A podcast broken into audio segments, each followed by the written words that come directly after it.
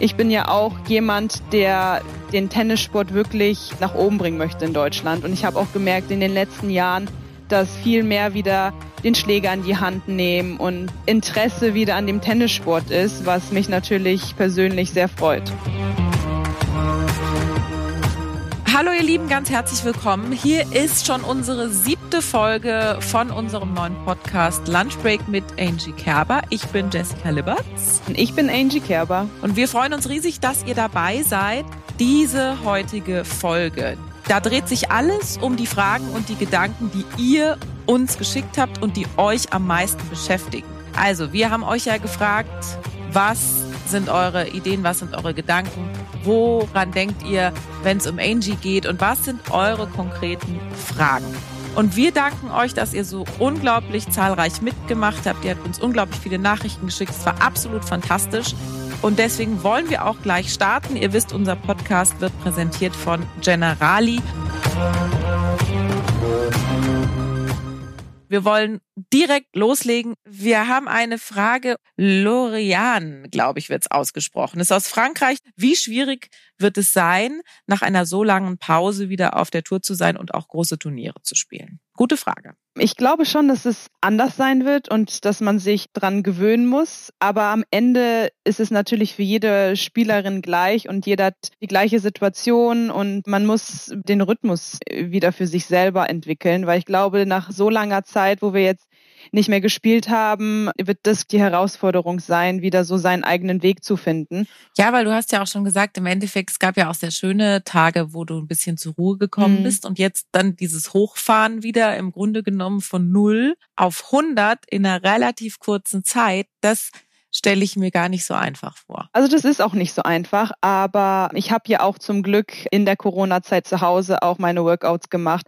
Man braucht diese Zeit, um wieder seinen Körper dran zu gewöhnen, Leistung zu bringen, wieder an seine Limits zu gehen. Und die Zeit haben wir ja jetzt zum Glück. Deshalb wird es interessant sein, wenn es dann wieder losgeht. Wenn man dann Matches spielt und auf dem Turnier ist, man ist wieder angespannt. Das wird bestimmt am Anfang nicht so einfach sein. Und wir sind natürlich auch gespannt, wie die ganze Entwicklung weitergeht, auch in Sachen Corona. Das ist ja alles noch nicht vorbei. Und ich war jetzt zum Beispiel in der Schweiz und da ist eine zweite Welle. Also das mhm. muss man ganz klar sagen. Also wir sind ganz klar noch mittendrin und da bin ich auch der festen Überzeugung, dass das noch lange nicht zu Ende ist. Aber wir müssen jetzt einfach gucken, wie man damit am besten umgehen kann, wie wir damit leben. Natürlich das, was ich auch immer wieder betone, die Sicherheit geht vor und das ist die Priorität. Und deshalb natürlich sind wir ja immer noch alle dabei, das zu beobachten, in welche Richtung das weitergeht. Wer ist denn im Doppel dein Lieblingsspielpartner? Das fragt Lea. Und das ist ja gerade aktuell. Dürfte man Doppel spielen, weil man sich ja doch so nah ist? Also gibt es das zum Beispiel bei den US Open, weißt du das? Wird da zum Beispiel Doppel gespielt und auch Mixed oder sowas? So wie ich das gehört habe, wird Doppel auch gespielt. Also das ist auf jeden Fall der Plan. Ich habe in meiner Karriere ja mehr Einzel gespielt, beziehungsweise mein Fokus eher auf meine Einzelkarriere gerichtet. Aber ich habe auch immer mal wieder Doppel zwischendurch gespielt über die letzten Jahre, was mir auch immer Spaß gemacht hat. Und man kann auch durchs Doppel gut trainieren und sich gut auch aufs Einzel vorbereiten und es als Trainingseinheit sehen. Mhm. Mit der Petko habe ich gespielt, mit der Jule Görges. Dann habe ich auch mit der Kvitova immer mal wieder gespielt. Das mhm. weiß ich noch. Besonders auch vor Wimbledon auf Rasen haben wir ein paar Mal Doppel zusammen gespielt. Mit der Anna Ivanovic habe ich auch vor Jahren Doppels gespielt. Da waren einige dabei, aber ich habe eher meinen Fokus auf meine Einzelkarriere gerichtet. Ich habe hier noch eine schöne Frage von Torge. Torge möchte wissen, und das finde ich wirklich interessant, würdest du lieber nochmal Wimbledon gewinnen oder einmal die French Open? Eine schwierige Frage, muss ich sagen, denn ich meine, Wimbledon zu gewinnen war für mich das absolut Größte und ich glaube, das ist auch das Turnier, was eine Tennisspielerin oder ein Tennisspieler gewinnen möchte. Aber natürlich fehlt mir noch der French Open Titel. Wenn ich die Chance hätte, den Titel zu gewinnen, würde ich nicht Nein sagen, weil der fehlt mir, wie gesagt, noch. Deshalb ist es für mich schwer, die Frage zu beantworten. Ich bin für einfach beides. Genau, also das wäre am besten. Eine Rike, die möchte wissen, spielst du nächstes Jahr in Bad Homburg? Ich glaube, das müssen wir noch erklären. Das ist ein äh, Turnier, was du mit ins Leben gerufen hast, wo du auch später, denke ich mal, mhm. Direktorin werden wirst. Und es ist ein Rasenturnier in Bad Homburg in Vorbereitung auf Wimbledon, was mhm. natürlich alleine auch, was deine Karriere anbetrifft, einfach das Perfect Match ist. Das ist auf jeden Fall das Perfect Match und ich freue mich schon sehr drauf auf die Bad Homburg Open, die dann nächstes Jahr stattfinden und ich muss sagen, es war für mich schon wichtig, auch so meine Erfahrungen reinzubringen, denn ich glaube, also so viel Erfahrung, wie ich über die Jahre jetzt gesammelt habe, auf allen Turnieren, überall auf der Welt, haben nicht viele. Und deshalb war es für mich schon wichtig, mich dazu engagieren und auch meine Ideen reinzubringen, auch von der Sicht der Spieler, dass man eine gute Zeit zusammen hat, die Fans natürlich nicht zu kurz kommen, ja, dass das Turnier einfach für jeden etwas Besonderes ist. Was eine super Sache ist, dass Wimbledon uns da auch unterstützt und wir die Woche vor Wimbledon dieses schöne Turnier organisieren können. Was sind denn so Kleinigkeiten, bei denen du sofort aufmerkst und sagst, okay, ich brauche aber, weiß ich nicht, eine größere Umkleidekabine oder kürzere Wege oder als Spielerin, ich will nicht nochmal da durch die Massen durch, bevor ich zum Bespannen kann oder was sind so Dinge, die für dich dann wichtig sind? Für mich sind ja so viele Sachen relativ wichtig als Spielerin und äh, das habe ich halt versucht jetzt auch in das Turnier reinzubringen. Das heißt jetzt kurze Wege, dass das Spielerrestaurant um die Ecke ist, dass man einen schönen Spielerbereich hat, aber auch für die Fans, dass die eine schöne Zeit verbringen, sich dort auch treffen, dann über die Spiele diskutieren oder einfach eine schöne gemeinsame Zeit haben das war für mich halt wichtig, dass so jeder seinen Platz hat, dass natürlich der Center Court wunderschön ist, weil dann hat man noch mehr das Gefühl, okay, ich versuche jetzt hier mein bestes Tennis zu zeigen und diese Atmosphäre zu spüren. Und deshalb war es für mich halt auch wichtig, dass es so ein kleines Boutique-Turnier vor Wimbledon ist. Ich finde das eine ganz tolle Sache. Ich finde es zum einen eine tolle Sache, weil wir so ein Turnier einfach in Deutschland noch nicht haben. Ich finde es eine tolle Sache, weil es ein Hauch von dem großen Wimbledon-Turnier dann eben in so ein schönes Boutique-Turnier schon mal nach Deutschland bringt. Und ich glaube, das ist für alle Tennisfans und für alle, die dies noch werden wollen, eine ganz prima Sache. Ich persönlich liebe Wimbledon und ich weiß auch, dass es einfach nur als Fan, ich war da schon als nur als Fan und das ist das ist toll und man trinkt Pims und sitzt am Hügel und ähm, mhm. man hat da eine tolle Zeit und deswegen ist auch so wichtig, dass alle einen schönen Bereich haben, weil das klingt ja so, genau. ähm, wieso, die, die gehen doch da ins Stadion. Nein, wenn man zu so einem Tennisturnier geht, das wissen viele nicht, das braucht viel Zeit. Und man entscheidet sich ja, welches Spiel schaue ich mir an. Und zwischendurch hat man vielleicht auch mal ein, zwei Stunden Leerlauf, in denen es wichtig ist, dass ich auch ein schönes Café habe, in dem ich nochmal vielleicht darüber reden kann, wie das letzte Match war, das ich gesehen habe. Und das sind alles Dinge, die der Tennisfan, der noch nicht bei einem größeren Turnier war oder generell bei einem Turnier war, gar nicht so sich vorstellen kann. Und ich kann immer nur sagen, einfach mal hingehen, auch kleinere Turniere. Das ist so eine tolle Atmosphäre und es ist nicht so aufgeregt wie jetzt, wenn man jetzt zu einem Fußballspiel geht, wo man sagt, ich gehe jetzt da rein und dann habe ich Einlasskontrolle und dann mhm. ist es Event und dann gehe ich heim. Was äh, mir auch wichtig ist, ist halt einfach die Menschen kommen, eine gute Zeit haben, diesen Tag genießen und dass man sagt, okay, das ist jetzt ein Wochenende oder nach der Arbeit gehen wir mal kurz zum Tennisturnier, schauen uns ein bisschen Tennis an und nebendran essen wir eine Kleinigkeit, wir trinken was unterhalten uns, tauschen uns aus. Und ich glaube, das ist auch die beste Zeit. Wir haben Sommer, das Wetter ist super schön und da will man natürlich dann auch in dieser Zeit ein bisschen draußen leben. Ich meine, es gibt nichts Besseres, als so den Sport mit der Freizeit zu kombinieren. Und darauf freue ich mich schon persönlich sehr doll. Und ich finde es auch toll für deine Zukunft, muss ich sagen. Denn wenn du dann mal sagst, so, jetzt hänge ich mal den Schläger, was die Tour angeht, an den Nagel, dann gibt es einfach auch dieses Projekt, das dich erfüllt und für dich da nicht erstmal die große Frage kommt, oh Gott, was mache ich jetzt? Sondern da hast du einfach schon mal ja deine nächste Aufgabe vor dir. Das finde ich einfach klasse. Jetzt haben wir hier noch eine Frage, weil du bist ja die erfolgreichste deutsche Tennisspielerin der letzten 20 Jahre. Und Melina möchte gerne wissen von dir, wie es war, mit der zu spielen, die davor auch sehr erfolgreich war, nämlich mit Steffi Graf. Und sie schreibt, ähm, du hast ja schon mal auch mit Steffi gespielt oder mit ihr trainiert. Wie war es, mit ihr zu spielen? Und jetzt kommt die schöne Formulierung, ihren Ball zu fühlen. Ja, es war spannend. Das kann ich auf jeden Fall sagen. Also es ist jetzt schon einige Jahre her, wo ich das erste Mal mit Steffi Pabelle geschlagen habe. Und Sie hat den Ball auf jeden Fall immer noch satt im Schläger drin und man spürt die Intensität, die sie auch damals auf dem Platz hatte, die hat sie immer noch. Und ich glaube, das verlernt man auch mit der Zeit nicht. Es war schon interessant und es hat mir unfassbar viel Spaß gemacht, sie sozusagen als der Champion, die Ikone. Über Jahre hat sie den Tennissport dominiert und dann mit ihr auch zu spielen, mit ihr zu sprechen. Das war schon sehr beeindruckend für mich damals und es hat echt sehr, sehr viel Spaß gemacht. Das war ein intensives Schlagen. Dieses Ballgefühl, was du sagst, sie hat da noch so einen satten Schlag. Ist das denn etwas, was dir wahrscheinlich dann auch, das sowas vergeht nicht oder wie, wie muss ich mir das vorstellen? Es ist so wie Fahrradfahren. Wenn du es einmal kannst, dann verlernst du es nicht. Egal wie lange du kein Tennis mehr spielst, auch nicht mehr so intensiv trainierst, wie man als Profispieler natürlich jeden Tag trainiert. Man verlernt es nicht. Und das habe ich gemerkt. Also sie ist immer noch voll dabei volle Konzentration, sei es nur zehn Minuten Bälle schlagen durch die Mitte. Und das hat mich auch sehr inspiriert, also das zu sehen, mit wie viel Leidenschaft sie immer noch dabei ist. Das kann ja jeder nachvollziehen, glaube ich, der Tennis spielt, ist, dass es einfach auch so ein schönes Gefühl ist, wenn man schon am Geräusch weiß, dass man den Ball jetzt irgendwie perfekt getroffen hat, dann hat es einfach ein anderes Geräusch als äh, wenn man ihn nicht perfekt trifft. Das kennst du nicht mehr, Angie. Ja, aber ich kenne das. Jetzt ja. sag mal für die Nicht-Profis unter uns. Du bist ja für viele Menschen Vorbild mit deinem Erfolg und deiner Liebe und deiner Begeisterung für Tennis.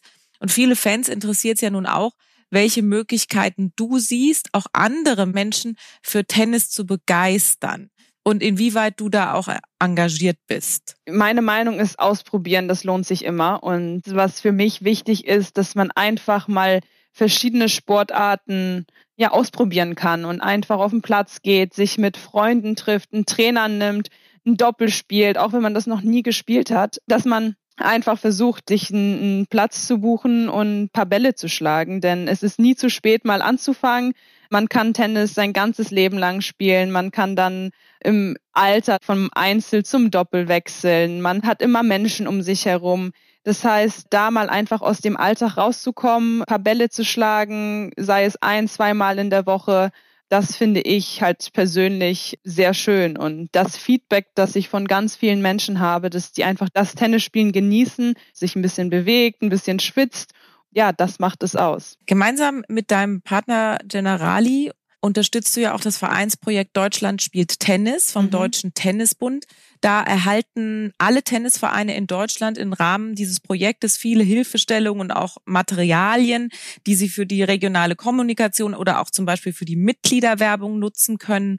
Ich denke mal, auch solche Sachen helfen ja dann schlussendlich, um wieder mehr Menschen auf den Tennisplatz zu bringen, auch wenn aktuell eben wenig von Tennis zu sehen ist, was natürlich auch Corona bedingt ist. Ja, also in Deutschland haben wir ja das Glück, eine gute Infrastruktur zu besitzen und mhm. fast jeder Ort hat einen Tennisverein und der DTB hat für alle Vereine Tag der offenen Tür sozusagen. Das ist für mich schön zu sehen, dass man diese Unterstützung bekommt, einfach mal einen Verein zu gehen, einen Tennisschläger zu nehmen, es auszuprobieren.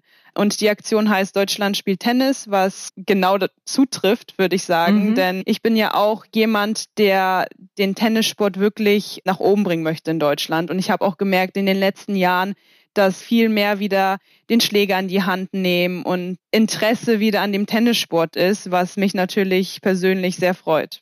In welchen Schlag musstest du die meiste Arbeit respektive Übung stecken? Die meiste Arbeit in den letzten Jahren habe ich in meinen Aufschlag gesteckt. Also ich glaube, das ist auch kein Geheimnis mehr. Also ich habe schon versucht oder bin immer noch dabei, meinen Aufschlag so gut es geht zu verbessern, auch ein bisschen mal wieder umzustellen. Aber eigentlich ist so der Aufschlag der Schlag, den ich über Jahre viel dran gearbeitet habe.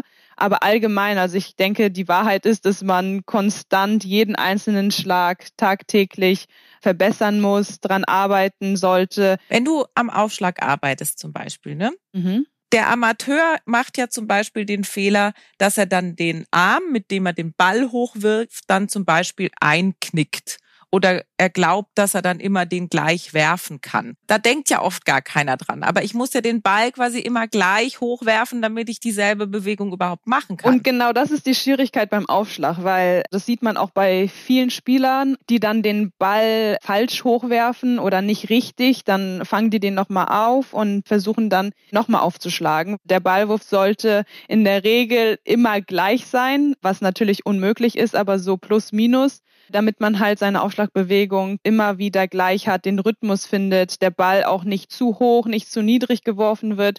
Und das ist die Schwierigkeit beim Aufschlag. Jeder hat seine eigene Technik, aber am Ende kommt es darauf an, dass man halt diesen Rhythmus hat und da dieses Timing findet, den Ball immer zur gleichen Zeit zu schlagen und gut zu platzieren natürlich. Gibt es da einen speziellen Trick? Also manche stellen sich ja vor, so dass der Arm quasi an der unsichtbaren Schnur immer im gleichen Winkel hochgezogen wird oder was gibt es da von dir aus irgendeinen Trick, damit man diesen Ballwurf einfach ein bisschen konsequenter und gleicher hinbekommt? Man kann ja verschiedene Übungsvarianten sich aufstellen, ein Hütchen vor sich hin, damit man den Ball immer vor das Hütchen wirft, damit er nicht zu weit nach vorne geworfen wird mhm. und, und, und. Aber was am meisten hilft, ist natürlich Übung. Also so viele Aufschläge wie möglich jeden Tag zu schlagen, den Ball hochzuwerfen, versuchen immer wieder gleich zu werfen. Also Übung macht den Meister und das ist genau auch beim Aufschlag der Fall. Jetzt mal so eine Frage von mir als Anfängerin. Ist denn der Aufschlag wirklich ein Ding dann auch der Kraft oder ist es simpel der Hebel?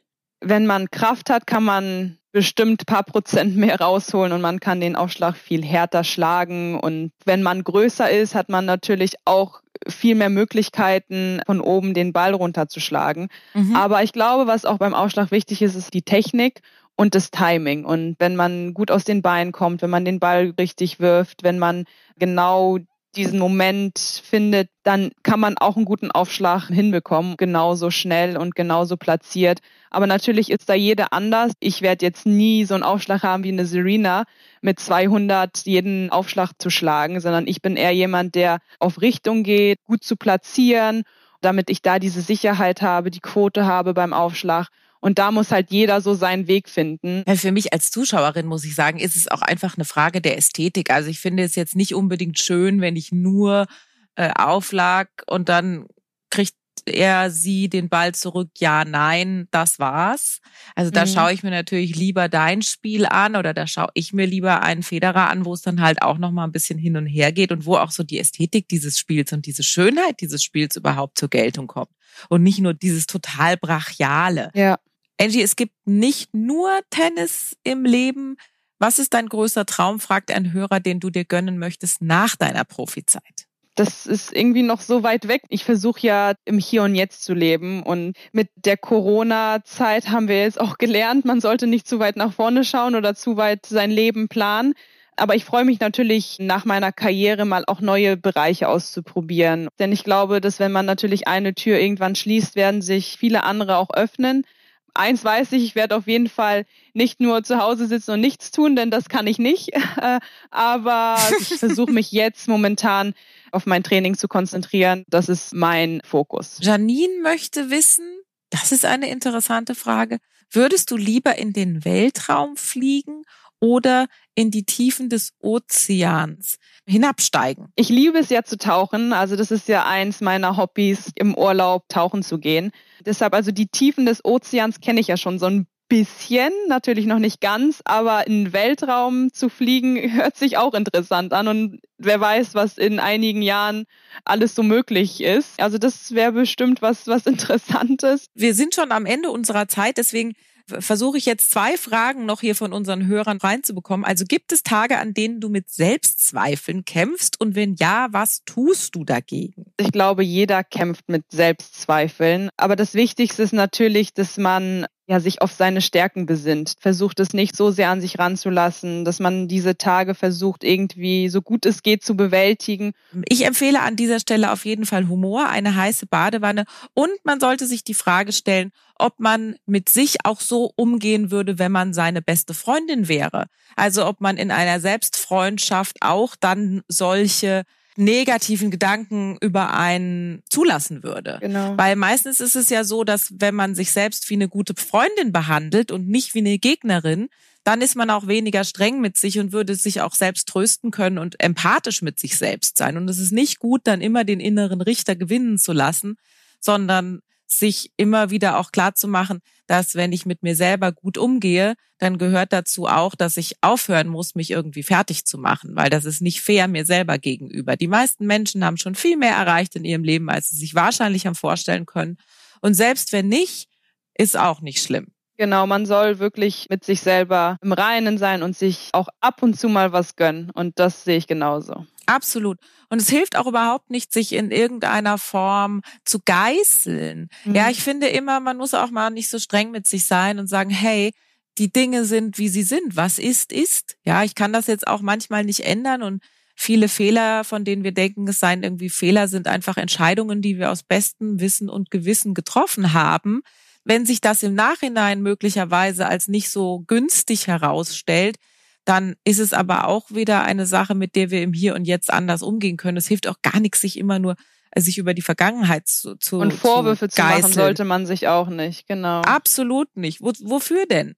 Wenn man an seiner Seele reinbleiben möchte, dann muss man einfach im Einklang mit dem Rhythmus auch von seinem Ich und von seinem Selbst leben. Genau, also so sehe ich das auch und das ist das Allerwichtigste. Auf sich selber schauen und auch wenn man mal Fehler macht, das akzeptieren, nach vorne schauen und es einfach beim nächsten Mal versuchen, anders zu machen.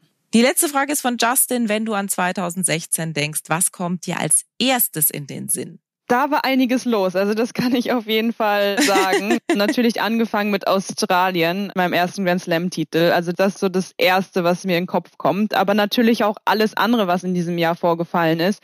New York mit meinem zweiten Grand Slam-Titel, den ich geholt habe bei den US Open. Dann natürlich auch dieses Finale, was ich nicht gewonnen habe gegen Serena 2016 in Wimbledon. Aber auch mhm. das war sehr spannend für mich und es hat mir sehr viel gebracht. Also ich habe so viel daraus gelernt, was ich dann 2018 zum Glück umsetzen konnte. Und 2016 natürlich Olympia, meine Silbermedaille. Das war ein ganz besonderer Moment, dort auf dem Treppchen zu stehen. Zwar nicht ganz oben, aber die Medaille, die habe ich und das war für mich ja super große Ehre für Deutschland, da dann die Medaille zu holen. Zum Schluss muss ich sagen, durch meinen US Open Sieg bin ich zur Nummer eins der Welt geworden und das war dann nochmal so das Highlight für das Jahr, dass ich das Jahr als Nummer eins der Welt abschließen durfte. Also da war echt einiges los. Ich könnte jetzt noch eine halbe Stunde erzählen, aber da es jetzt sozusagen die letzte Frage ist, versuche ich mich ein bisschen kürzer zu halten. Aber da war auf jeden Fall einiges los. Also wir, liebe Angie, hatten auf jeden Fall eine Menge Highlights und viel, viel Spaß jetzt schon bei unserem Podcast Lunch Break mit Angie Kerber. Auf jeden Fall. Wir gehen jetzt erstmal in die Sommerpause, liebe Freunde, aber vielleicht gibt's ja die eine oder andere Folge aus den vergangenen Wochen, die ihr noch nicht gehört habt. Die findet ihr natürlich überall da, wo es Podcasts gibt. Wir danken nochmal unserem Partner Generali und wir wünschen euch allen einen wunderbaren Sommer und wir hören uns wieder und wir hoffen, dass Angie bis dahin dann auch schon wieder richtig im Tenniszirkus wieder mittendrin steckt. Ich danke dir, meine Liebe. Das hoffe ich auch und es hat mir sehr viel Spaß gemacht. Ich hoffe, den Hörern hat es auch Spaß gemacht und ich habe auf jeden Fall bisher nur positives Feedback gehört und wir gehen jetzt in die Sommerpause, aber wir kommen wieder und darauf freue ich mich schon sehr. Also ich danke dir auch für die schöne Zeit. Ich danke dir, meine Liebe. Es war wunderbar. Aber wir hören uns sowieso. Genau. Und dann lassen wir auch unsere Hörer wieder daran teilhaben. Also, ihr Lieben, macht's gut. Bis dahin. Tschüss. Tschüss.